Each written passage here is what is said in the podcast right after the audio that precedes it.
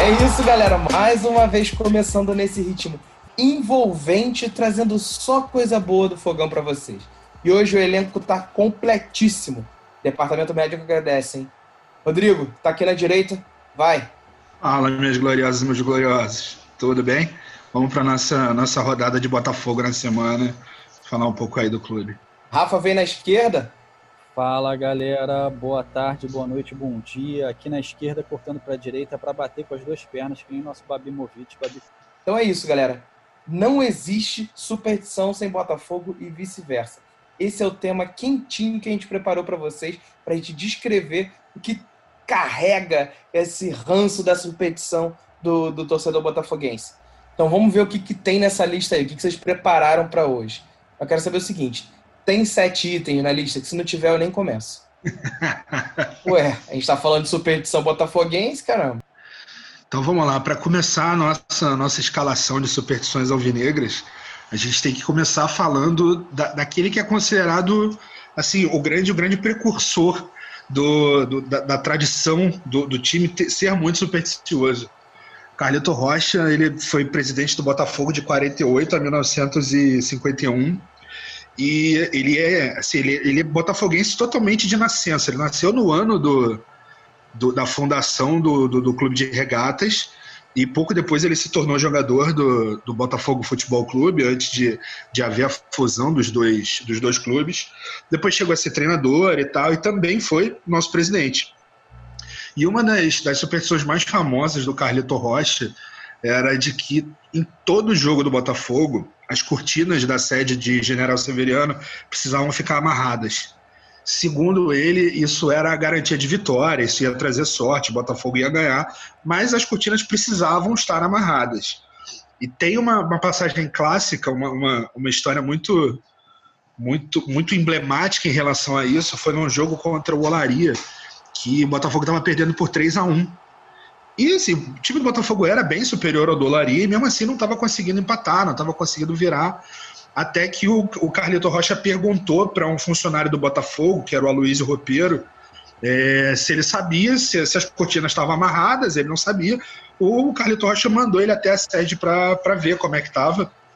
Chegando lá, o, o Aloysio viu que as cortinas não estavam amarradas, elas foram amarradas, só que alguém por acaso acabou desamarrando. Ele amarrou, voltou para o jogo. Quando chegou no jogo, o Botafogo já tinha empatado. E pouco depois, o, o Botafogo conseguiu a vitória e ganhou a dolaria por, por 4 a 3 Tinha um flamenguista infiltrado aí que foi lá e desamarrou essas cortinas. É, com certeza, cara, com certeza. Pô, é. Superstição, superstição alvinegra você não pode quebrar, cara. O Carlito Rocha, ele também, ele também foi responsável pelo, pela criação do nosso principal mascote, que é o Biriba, é, até então o Botafogo não tinha o Biriba, não tinha um cachorro como mascote. É, e um belo dia, num jogo contra o Madureira, é, era um jogo com, os, com, com, o time de reservas, o Botafogo tava, tava, terminou o jogo ganhando por 10 a 2. Na hora do décimo gol, um cachorro preto e branco invadiu o campo e ficou lá andando pelo, pelo gramado e tal. O presidente Carito Rocha é, pegou o, o cachorro e transformou ele num, num, de fato no mascote do Botafogo.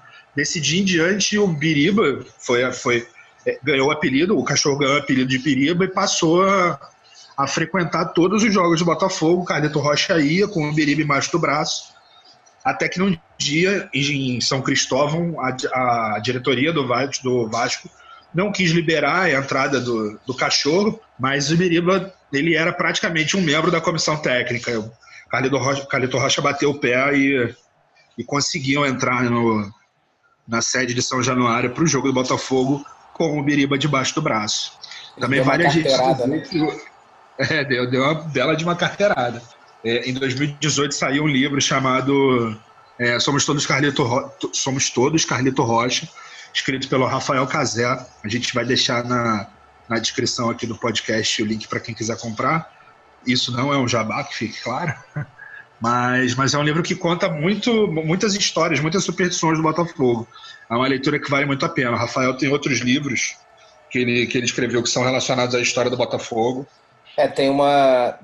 Quem quiser assistir também e, e ver um pouquinho dessa, dessas superstições do Carlito Rocha, vale rever o filme Heleno, que obviamente era, na, era o presidente da, da época da passagem do Heleno pelo Botafogo, e conta um pouquinho e mostra um pouquinho dessas supersti superstições, esses causos do Carlito Rocha. Bem legal. Além do filme ser excelente. Conta mais um caos desse de superstição do Botafogo, Rafa. Então, na, naquela secura de título que o Botafogo viveu, ali no, nos 21 anos, até culminar com a vitória no, no Carioca de 89, né? A gente tem, a gente separou aqui um depoimento do, uma entrevista que o nosso saudoso treinador daquele ano, o Valdir Espinosa, fala um pouco das superstições daquele time. Primeiro jogo, nem me lembro quanto foi, só sei que eu tinha uma calça preta e uma camisa branca. Eu digo, é essa que vai o, o campeonato inteiro. Naquela época, a superstição era, tinha um peso muito maior. O, o, motorista, ele tinha que trazer, terminar o treino, ele trazia o refrigerante para mim. Aí eu tomava o refrigerante. Sempre o mesmo refrigerante, ao final do treino. Aí, além desse, dessas questões do Valdir, né, que o Valdir fala que não era supersticioso, mas acabou sendo imbuído dentro desse clima de desse clima místico, desse misticismo. Clima, clima botafoguense. Exatamente. O Maurício, nosso grande artilheiro e autor do gol do título, ele chegou a falar que na, ele quase não jogou, né? O segundo jogo da final contra o Flamengo foram dois jogos. O primeiro jogo foi 0 a 0 e o segundo jogo o Botafogo ganhou, se sagrou campeão. Porque naquele campeonato, apesar do Botafogo ter sido campeão invicto, o Botafogo não ganhou nenhum clássico. O único clássico que o Botafogo ganhou foi aquele jogo 1x0 contra o Flamengo que deu título pra gente. Foi um campeonato bem apertado e bem difícil o Botafogo. O primeiro jogo da final, que foi 0 a 0 foi no domingo e o segundo jogo era numa quarta-feira. O Maurício ficou mal, passou mal naquele intervalo e chegou a ter febre. No dia do jogo ele estava falando que não ia jogar, que não estava bem. Mas o Valdir virou para ele e falou que ele tinha que entrar em campo, que ele tinha sonhado que o Maurício fazia o gol do título. E a outra coisa, quem falou foi o Newton Santos, que ele entendia que estava passando, que ele estava doente, mas falou: Maurício, você vai entrar em campo, que hoje quem vai entrar em campo com você é o Mané, o Mané Garrincha. É, você vê só, é um 21 marcado. Até a temperatura que faz no Maracanã nesse momento é de 21 graus. É muita coincidência para um clube de tanta superstição de tanto tabu que é esse Botafogo. Desde os tempos do saudoso Carlito Rocha, com sua mascote Biriba que entrava com o time dentro do campo. Como... Esse título de 89 ele é recheado de, de, de, histórias. Esse dia específico ele é recheado de, de histórias incríveis. A gente, o jogo foi no dia 21 de junho. A gente estava há 21 anos e 12 dias sem conquistar um título, 12 é 21 ao contrário. É, o nosso último título foi em 1968, ou seja, 89 de cabeça para baixo. É, por mais que o Rio de Janeiro seja um lugar extremamente quente, nesse dia estava fazendo 21 graus no Maracanã e 21 graus para Carioca. Temperatura do, do, do, Polo Norte, quase, né? E o gol foi aos 12 minutos do segundo tempo, ou seja, 21 ao contrário, de novo. Esses 21 Sim. graus, Rodrigo, você, a gente foi buscar até comprovação, né? Eu, é, eu, eu fiquei um pouco assustado com esses 21 graus, porque realmente 21 graus aqui para o Rio de Janeiro é uma temperatura muito baixa. Carioca e frio não se dão muito bem. Mas realmente, tá, tá no começo do jogo, na hora do, do pontapé inicial, dá para ver no, no, no, placar do Maracanã 21 graus e também a hora que o jogo começou, que foi 21 e 40. A Mazolinha que deu passe era o número 14. Exatamente. Deu passe para o camisa 7, o 14 mais 7, 21 novamente. Esse título não podia não, podia não ser nosso. Cara. E a renda daquele jogo? Placar e renda. a renda foi de 302 mil reais, então, 302.592 cruzados. E se você somar esses algarismos, 3 mais 2 mais 5 mais 9 mais 2, dá 21 novamente. Então, entra aqui, superstição daqui a pouco passa para um próximo capítulo que é coisas que só acontecem com o Botafogo. Mas aí é outro capítulo. Vamos fazer esse. Esse a gente vai fazer. Continuando a história das nossas superstições, tinha alguns causos também, né?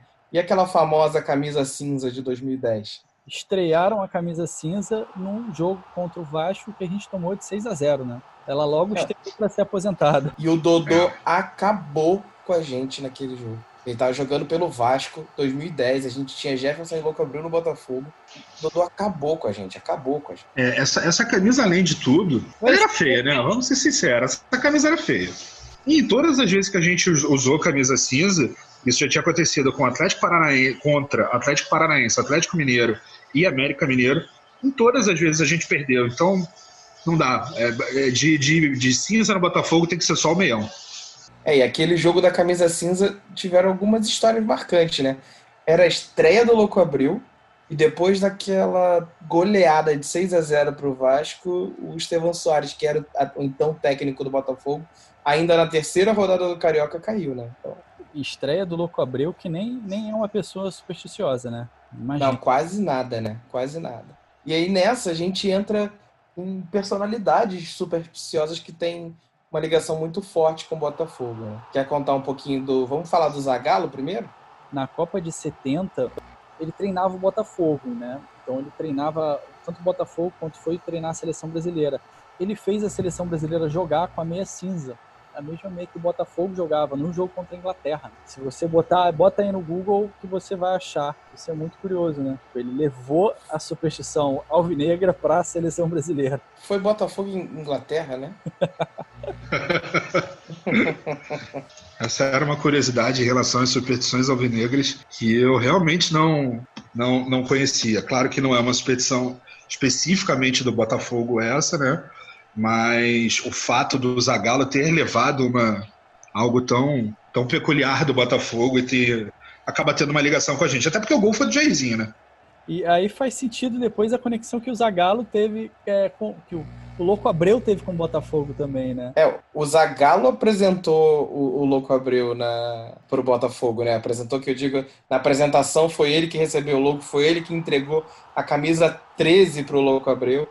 E o cara realmente também era muito supersticioso. Recentemente eu revi uma entrevista do Jefferson contando algumas das manias, das superstições do Louco Abreu. Eles se divertiam muito, né? O elenco sempre se divertiu muito com, com as superstições do, do Louco, porque ele era louco mesmo e, e, pregava muito a superstição dele. Então, ele sentava sempre no mesmo lugar, ele usava o mesmo chuveiro, ele esperava o elenco inteiro tomar banho para garantir que ele ia usar o mesmo chuveiro todo o jogo. Ele comia na mesma mesa. Se ele, é, os quartos dele tinha que ser quarto 13, a poltrona de avião tinha que ser a 13. O Louco Abreu ele era, ele tinha que ser o último a entrar em campo.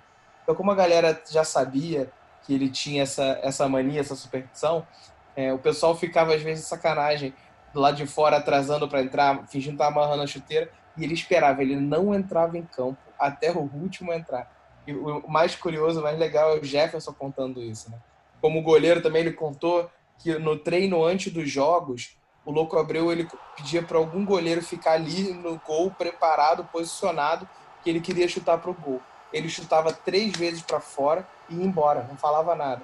Aquilo ali para ele, segundo o Jefferson, era garantia de chutar três para fora, que no dia seguinte ele ia chutar e ele ia, ia entrar. E ele usava aquela camisa dele por, por baixo da camisa do Botafogo, né? Uma camisa que carregava o escudo do, do Nacional, o clube dele é, lá no Uruguai, e depois que ele botou o escudo do Botafogo, tinha imagens da família é, e outros símbolos, seriam símbolos de sorte para ele. Né? Acho que também a torcida gosta por fazer o gol. Se não fizer gol e a gente não viesse ganhar um título carioca, estaria dando no pé também. Só por, por, por ser supersticioso, acho que só com isso não dá, mas a verdade é que já a camisa embaixo está atrapalhando bastante com esse calor, esse fogão que tem aqui no, no Rio. Ele estava sempre com essa camisa de baixo. Ele foi, ele foi emprestado pelo Botafogo para o Figueirense, né? Não, não, não foi uma passagem tão longa assim. Ele teve, curiosamente, só sete jogos. E ele só fez um gol, justamente contra o Flamengo. E que a torcida do Flamengo foi vaiar ele, ele levantou a camisa do Figueirense, puxou Exatamente.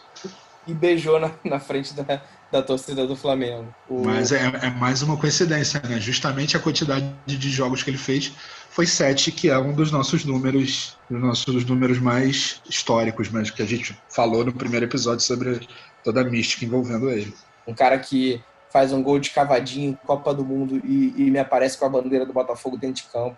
Então, assim, tem, tem que respeitar, tem que respeitar muito. Ele fez a, a torcida do Botafogo torcer pelo Uruguai, né? Ou a gente tinha Celeste Alvinegra, que é a camisa Exato. Eu, eu tenho essa camisa até hoje, mas ela, ela deu uma encolhida. Foi, foi ela que encolheu, certamente. Isso é o que, mas é tem... você quer acreditar, né? mas tem mais um cara que na época teve uma identificação muito grande com o Botafogo, tanto que até hoje todo técnico que cai, a gente acredita que ele vai voltar, que era o Cuca. É, uma das mais conhecidas dele era de não deixar o ônibus do Botafogo entrar no estádio de marcha ré, né? Ele acreditava que entrar de marcha ré azar o time. Até o dia que o Botafogo ganhou do Fluminense. Aí a coisa meio que se desfez, essa mania dele, assim, de certa forma. É, ele também deixava os, os copos posicionados, aqueles copinhos que o que o treinador tem para beber ali no, na beirada do campo, ele deixava eles posicionados de uma forma específica, acho que deixava só três em sequência, um negócio desse. Também, também tinha uma, uma questão envolvendo aqueles copinhos dali. Tem uma história dele com o André Lima, não foi isso? Ele sempre tinha uma intuição de que de quem seria o jogador que ia entrar em campo para resolver, que faria o gol daquela partida. Ele ia lá e dava uma bala como um né? Tinha essa história de ó, hoje eu senti que você que vai resolver o jogo, ele ia lá e dava bala para esse jogador. Na época que o André Lima entrava, sempre não fazia gol, né? É, pois é, é, é, é, é esse o detalhe. O André Lima sempre entrava e sempre fazia gol. E o, o Cuca dava essa, essa balinha. Balinha batizada ali. Bom, teve na década de 90, o Botafogo teve outro treinador também, o Jair Pereira, ele treinou o Botafogo em Campeonato Carioca de 95, antes do Autori assumir, né? Teve um jogo contra o Fluminense que o Jair Pereira fugiu de cumprimentar o Renato Gaúcho, né? Ele não queria cumprimentar o Renato, porque o Renato tinha superstição com ele de que precisava apertar a mão dele, se apertasse a mão dele, ele ganhava, e o Jair Pereira não queria apertar a mão do Renato para não perder. O Jair se escondeu, não apertou a mão do Renato antes de começar o jogo. No final das contas, o jogo terminou 0 a 0 ele, ele, deu, ele deu um counter na superstição. Sensacional. Pô, eu queria, eu queria comentar aqui, deixar marcado dois, dois casos de, de torcedores que são interessantes. Torcedores de arquibancada, vai. Um, um deles era um torcedor que eu acompanho desde a época de Maracanã. Ele ficava ali passando de um lado para o outro o jogo inteiro. Eu lembro desde a época do Cuca que a galera que ficava em volta ficava chamando ele de Cuca. Ele andava o jogo todo, os 90 minutos estava o cara andando de um lado para o outro. Depois que a gente foi para o Engenhão, até hoje o cara tá lá. Geralmente ele fica na norte, andando de um lado para o outro na, na, da ponta da arquibancada o jogo todo. Eu não sei que superstição que ele tem, mas ele faz. Saúde aquele cara vai ter, porque são 90 minutos de caminhada, pelo menos. E um outro torcedor que, que acho que todos nós botafoguenses guardamos com carinho e a gente sempre via ele nas arquibancadas era o, o seu Deoneri, que infelizmente nos deixou em 2017. Não à toa um ano com o número 7 no final, mas acho que todo torcedor botafoguense tinha um carinho bem grande por ele. Para quem não reconheceu, o seu Deoneri era aquele torcedor tatuado, tinha o corpo todo tatuado de Botafogo.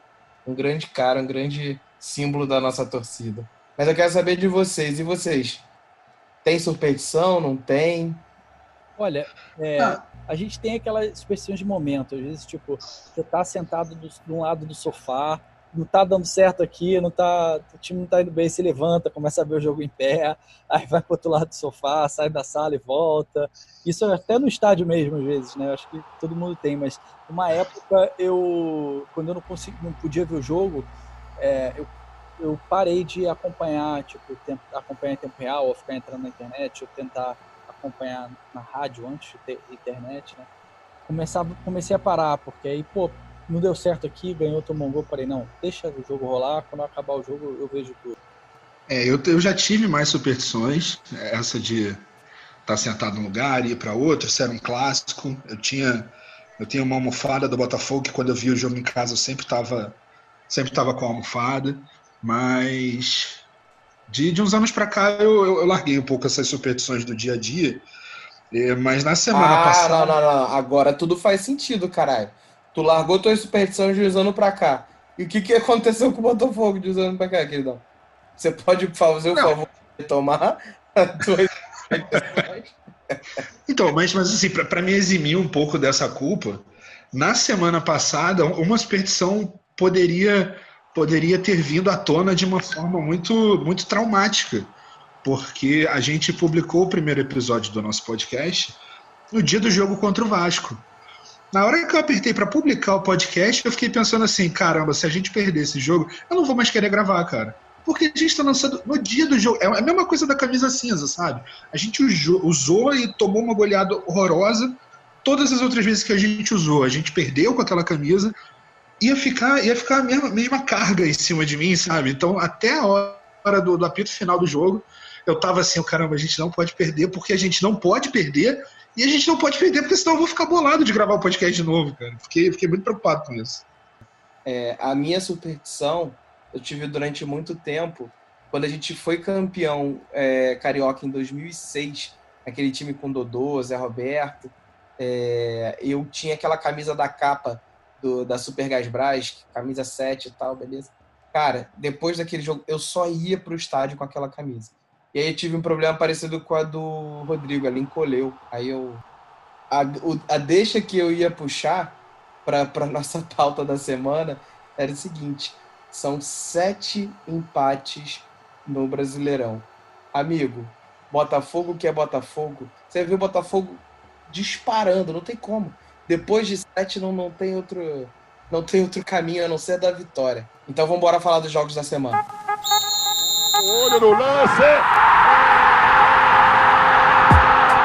Eu queria começar, na verdade, falando o seguinte: jogo contra o Vasco, primeira, primeiro jogo da, do confronto da Copa do Brasil. Rodrigo acertou o placar, hein? Acertou, Rodrigo acertou. E aí, o que vocês acharam desse jogo, cara? Cara, eu acho que o Autório aprendeu um pouquinho com os erros do, do jogo anterior. E por mais que ele tenha mandado para campo quase a mesma escalação, né, o time jogou muito melhor. Tava muito mais, muito mais ofensivo. O Honda estava chegando muito mais no, na área do Vasco, então isso já deu uma, uma qualidade de, de troca de passe, de distribuição de bola muito maior. Então, acho que o Botafogo fez um, fez um bom jogo contra o Vasco, por mais que tenha feito um bom jogo. Não foi um jogo maravilhoso, foi, foi um jogo ok para o nosso desempenho recente. Foi um jogo bem ok, um jogo bem honesto, mas, mas já deu para ver uma evolução em relação ao clássico anterior contra o Vasco e deu para ver que as duas equipes foram preparadas, né? Porque o Vasco já foi prevenido marcando bem as alas é, e o Botafogo foi prevenido marcando melhor o meio. Então, os únicos momentos que o Vasco teve um respiro foi quando o Botafogo deixou o Benítez respirar, que é o cara ali do Vasco a ser marcado. É, ele achou um passe pro, pro Cano no meio da área, que o Gatito pegou. Eu acho que o Botafogo começou bem, teve uns momentos de desequilíbrio ali que o Vasco ficou um pouquinho mais, mas o Botafogo voltou. Mas no geral o Botafogo jogou melhor. Não foi um jogo bom como foi o do outro domingo do Campeonato Brasileiro, né? O Botafogo soube neutralizar melhor a equipe do Vasco, aproveitou a chance que teve, aliás, numa jogada muito boa do Honda, eu achei que o Honda jogou bem. Tipo, ele teve um domínio de bola no lançamento do, porra, com a mão, o Gatito lançou a bola até o meio de campo, o Honda dominou na coxa e soube passar bem pro Nazário, tabelar bem, que eu acho que é uma coisa que faz falta nesse time é esse um dois assim, tipo, e as jogadas, e quando o time faz, você sente que as jogadas saem mais. Às vezes peca nesse último passe para deixar o companheiro na cara do gol. E só que na jogada do gol, o Honda fez muito bem com o Nazário, esperou o tempo do Nazário se infiltrar e para receber na frente. E babichou o Babimovic, né, botando a bola lá dentro. Agora a gente podia ter ganhado por 2 a 0. Tipo aquele lance no final do jogo que é, era Babi, Honda e Calu contra um zagueiro do Vasco. Eu achei que o Babi ali ele pecou no passe. Acho que o erro não foi nem do, do Calu na finalização. A bola chegou um pouco quase que em cima do pé. Não foi, o passe não foi um pouco projeção futura, um pouco à frente. Foi um lance ali com um gol que, putz, poderia fazer a diferença para o confronto da volta. Mas ganhamos 1 a 0, não tomamos gol. É, nesse meio do caminho teve o Santos. E aí, esse empate? Mais um empate do Botafogo. Sétimo empate. Sendo muito sincero, foi um dos piores jogos do Botafogo no ano, cara. O Botafogo jogou bem mal, o jogo foi, o jogo foi bem feio. O jogo como um todo, é, por mais que o Gatito tenha feito excelentes defesas, isso não quer dizer que o Santos tenha jogado muito bem, porque realmente não jogou muito bem. Mas e foi, foi, foi, um jogo, foi um jogo muito ruim, muito ruim. No final do jogo, o Benevenuto ainda falou que o resultado é, não agrada. Acho que a gente mandou no, no jogo hoje. Eu realmente vi outro jogo, porque eu vi um Botafogo extremamente burocrático, um Botafogo com uma dificuldade assustadora na saída de bola. O Botafogo estava tava tocando muito mal a bola, errando o último, o último passe, errando demais todo mundo estava jogando bem, bem abaixo da crítica. Pegou um time bom e, né, mais um empate. É, Vocês acham que eles podem estar se poupando para o jogo de quarta-feira? Será que isso passa na, na, na, na, organização da galera? Não, eu... eu não digo se poupar, porque o... a gente tem um elenco reduzido. Eu não acho que foi o pior jogo do, do Botafogo, não. Eu acho que o jogo contra o Fortaleza foi um jogo horripilante. Foi um jogo lento, foi um jogo que não teve chances de gol. Eu acho que hoje o jogo não foi bom. Tivemos momentos ali com mais chances de perigo para os dois lados, principalmente no primeiro tempo. Agora, o segundo tempo foi bem ruim. Eu acho que o Botafogo se ausentou do jogo no segundo tempo total. Perdeu meio campo, principalmente depois das alterações do, do Santos. Eles tiveram mais, mais presença ali. Não sei se galera, eles se pouparam, os jogadores se pouparam. Acho que a galera pode estar cansada mesmo, né? Eu gostei da. Acho que a presença de, do Davi Araújo, né? Ele jogou. Primeira vez que ele começou jogando, gostei da movimentação dele. Faltou acertar, em alguns momentos, acertar o passe, acertar o cruzamento. O mesmo erro que a gente recorre, eu acho que é acertar o passe que vai deixar o cara na cara do gol, acertar o cruzamento. Aí no segundo tempo a gente teve um momento ali que o Fernando se machucou, né? Que ficou sentindo a perna e a gente fica naquela crise. Meu Deus, quem vai entrar na lateral direito? O que a gente tem? Deixando claro que a, a, opção dele como titular já não é uma boa opção. Pois é, eu acho que, aliás, o problema, acho que o Santos, onde ele mais chegou no primeiro tempo, foi ali pela lateral direita. Sabe? Era Foi, com certeza. Alguém que o, o, jogador do Santos era o Arthur, Arthur Gomes, se não me engano, ele chegava sempre aí pelo lado direito, caindo, puxava para dentro, cortava. Os, os lances de maiores perigos do Santos foram por ali. Então, é aquela coisa, né? Você vai botar, você tira o Fernando, você vai botar quem? Você vai botar o, o Kevin. O Kevin ele apoia direitinho, mas atrás ele compromete. Aí você bota o nosso grandíssimo Barrandegui, Barrandegai, Barrandeg, não sei como é que é, cada um chama de um jeito, né? Dá, e, e, e nenhum dos jeitos ele joga bem. E nenhum dos jeitos ele vai jogar bem. Final dos últimos minutos só dava Santos. O Botafogo não fazia nada. Não tinha presença na frente, não tinha presença no meio. Não sei, talvez o Calu poderia ter saído um pouco antes, porque tava, a gente precisava de mais velocidade, mais movimentação. É, no final, no final do jogo estava bem, bem claro que o Calu estava tava extremamente cansado, ele já não tinha mais perna. E eu concordo só em relação a esse, esse problema no, no último passe. Eu não, sei, eu não sei se é nervosismo, eu não sei o que, que é, mas realmente é, é uma coisa muito, muito gritante. É, foi uma coisa muito, muito perceptível no jogo de hoje esse, essa dificuldade de concluir jogada, de conseguir dar o último passe, de cruzar direito. Agora, outra coisa, Caio Alexandre, calma. Calma, não precisa se afobar. Ele foi com uma vontade naquele lance que ainda bem que o juiz olhou o VAR e reverteu a expulsão, que não precisava. Gosto muito do Caio Alexandre, mas acho que ele precisa se afobar um pouquinho menos ali no, no na hora de, de decidir, de tomar aquela, aquela decisão ali. Justamente pelo fato da gente ter um elenco reduzido. Então, a gente tem um elenco reduzido, a gente precisa colocar num jovem como é o, o Caio Alexandre, assim, uma responsa de já ser titular e, amigo, desculpa, você não pode errar. Realmente não pode errar. Porque alguns erros que ele comete, de vez em quando, claramente são erros pelo fato dele ser inexperiente, que são pertinentes da idade. Mas a gente precisa que um moleque da, da idade dele com o talento que tem, já assuma essa responsa. Mas acho que passando para o próximo tópico aqui, para encerrar o papo de hoje, é, o que, que, a gente espera do jogo do, da, da próxima da, do jogo de volta do, contra o Vasco na Copa do Brasil? Eu acho que o time tem que vir muito atento e muito ligado no, naquelas coisas que a gente já sabe que são as armas do Vasco, o, o Benítez ali no meio, é, as atenções nas pontas, o Cano sempre, né? tu não pode deixar o Cano livre, mas saber que o Benítez é a principal é, o cérebro daquele time do Vasco. É, eu acho que o time vai ter que entrar muito ligado, vai ter que entrar 220 e, e vamos ver quem vai estar disponível, né? De novo, a gente nunca sabe o status da, da de lesão da equipe.